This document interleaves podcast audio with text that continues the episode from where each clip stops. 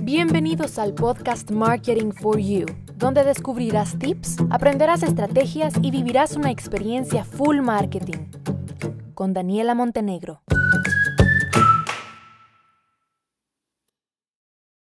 Hola, hola, bienvenidos a un nuevo episodio. ¿Qué tal de fiestas? ¿Cómo estuvo la Navidad? Me gustaría leer esto debería tener para comentarios, porque me encantaría ver qué dicen o qué piensan ustedes después de escuchar estos episodios. Pero bueno, siéntanse libres de enviarme un mensaje a Instagram si me quieren contar cómo estuvo su Navidad.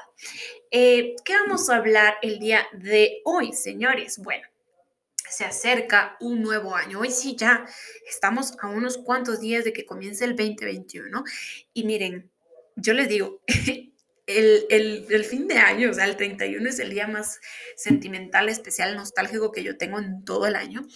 Y em, todos los años hago la misma reflexión y me doy cuenta de algo, y es que yo todos los años hago metas, hago, eh, tengo mis metas, mis objetivos y esto, pero siempre pasa más de algo que se le da vuelta a todo. Y hay cosas que sí logro cumplir y otras cosas que no logro cumplir.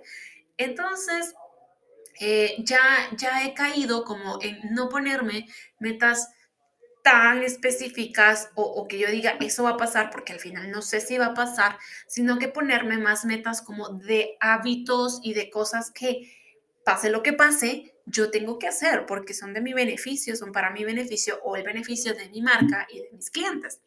Entonces, ya que viene el nuevo año y sé que hay muchas personas que son muy inconsistentes en su creación de contenido, hoy les, vamos, hoy les voy a hablar de eso, hoy les voy a hablar de cómo ustedes pueden ser constantes, ¿verdad? En la creación de contenido en sus redes sociales y que una de sus metas de este año sea ser constantes en la creación de contenido en sus redes sociales.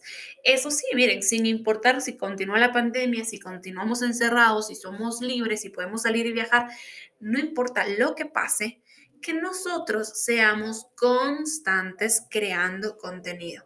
Esa va a ser clave eh, porque va a ser algo que además, pues ya ahorita es importante y va a ser mucho más importante. Entonces, va a ser de mucho, mucho beneficio para sus marcas, para sus negocios y para sus emprendimientos, así que, y, para el posicionamiento digital. Se recuerdan que hace unos episodios hablamos de posicionamiento digital y el contenido es clave, es un paso clave. Entonces, ¿cómo ser constantes en la creación de contenido para tu emprendimiento, para tu negocio en redes sociales? Es bien sencillo. Es bien, bien sencillo. En mi curso de Instagram yo se los explico y se los voy a explicar ahora a ustedes. Primero, el contenido no es que ustedes se lo tengan que inventar, no. Existe algo que se llama curación de contenido, en donde nosotros lo que hacemos es buscar fuentes oficiales que han generado contenido de interés para nuestra audiencia y lo curamos. Que curar significa básicamente leer, eh, analizar y colocar la información con otras palabras, con otro contexto, con otro objetivo, con otro propósito. No es copiar, es curar, ¿no? Es tomar esa inspiración. Entonces, si ustedes dicen, no, es que a mí no se me ocurre nada, a ver, puedes buscar en Google o en una herramienta que se llama Answer the Public con palabras clave de tu nicho y te van a salir muchísimas, muchísimas páginas que ya han creado contenido para esa audiencia y lo que te queda a ti es curar ese contenido. Paso número dos. Luego de que ya curaste ese contenido, tienes que definir los formatos en los que vas a compartir ese contenido.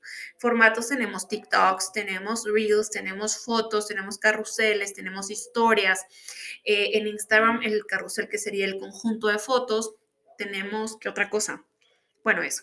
¿Qué formato voy a elegir para compartir ese contenido?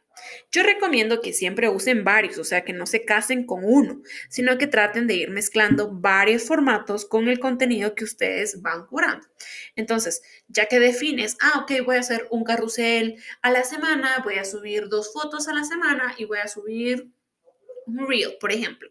Bueno, que tomando la verdad que los reels y, y, las historias son como más esporádicos y, son más casuales, o sea, no es que lo programemos tanto, en teoría debería ser así, pero como no hay herramientas aún para programar, pues son más, son más casuales, ¿no? Un día tomo el celular, grabo una historia, la subo, tomo un reel y lo subo, ¿sí? Entonces, eh, hacemos defino qué formatos, ¿ok? Entonces, en mi caso, por ejemplo, yo subo carruseles y, subo, y subo fotos, ¿no? Entonces, ya que yo tengo definido qué formatos voy a subir mi contenido, empiezo a crear ese contenido. Pero primero yo tuve que haber definido, si no, no voy a saber cómo crear, ¿no? Entonces, empiezo a crear mi contenido y para crear mi contenido tengo que tener un lugar en donde lo voy a crear. Yo recomiendo que usen Canva y vean que no soy la única. De hecho, he escuchado varias entrevistas de expertos que recomiendan que utilicemos Canva. ¿Y por qué Canva? Porque es práctico, es fácil, es te hace productivo. Tú no pasas horas creando perdón, no pasas horas creando, sino que eh, en un poco, en un periodo corto de tiempo, cuando tú personalizas las plantillas de acuerdo a tu identidad visual, puedes empezar a crear fácilmente. Creamos contenido, o sea, diseñamos ya el contenido y luego de que lo diseñamos hay que publicarlo. Entonces aquí es donde se viene un mindset, porque es un mindset que muchos me dicen, no, es que yo no tengo tiempo para estar prestando atención todos los días a publicar contenido, porque apenas si tengo tiempo para hacer esto. No, es que no tienes que estar todos los días pendiente de crear y publicar contenido. Hay una herramienta de Facebook gratuita que se llama Business, perdón, que se llama Creator Studio. La dirección es business.facebook.com barra Creator Studio. Cuando ingresamos ahí, nos logueamos con nuestro usuario de Facebook, vinculamos nuestra cuenta de Instagram y desde esta herramienta única podemos programar contenido para Facebook y para Instagram. Entonces, ustedes programan su contenido para el día y la hora en la que ustedes quieren que se publique ese contenido de tal forma que ustedes pueden hacer en un día el contenido de todo el mes y se desentienden.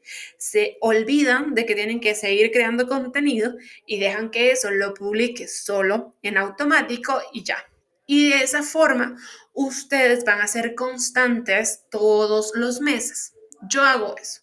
Yo, mi contenido que yo hago de mi perfil, de mi cuenta personal, yo un día al mes me siento, hago investigación, tengo mis ideas, diseño y programo. Y un día al mes yo dedico exclusivamente a la creación de ese contenido y se acabó. Y luego ya me desentiendo y me enfoco en otro tipo de contenido que sí es verdad que no puedo programar como las historias y los reels, pero lo que puedo programar que me da constancia, lo programo y lo dejo listo. Entonces, eso es clave de verdad que ustedes lo hagan y que sea una meta para su emprendimiento este año, que sean constantes. No es necesario, repito, que todos los días se queden pensando que van a publicar.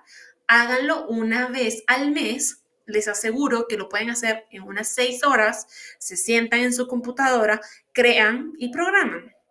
Todo está en que ustedes sean constantes y les aseguro que van a tener excelentes, excelentes resultados.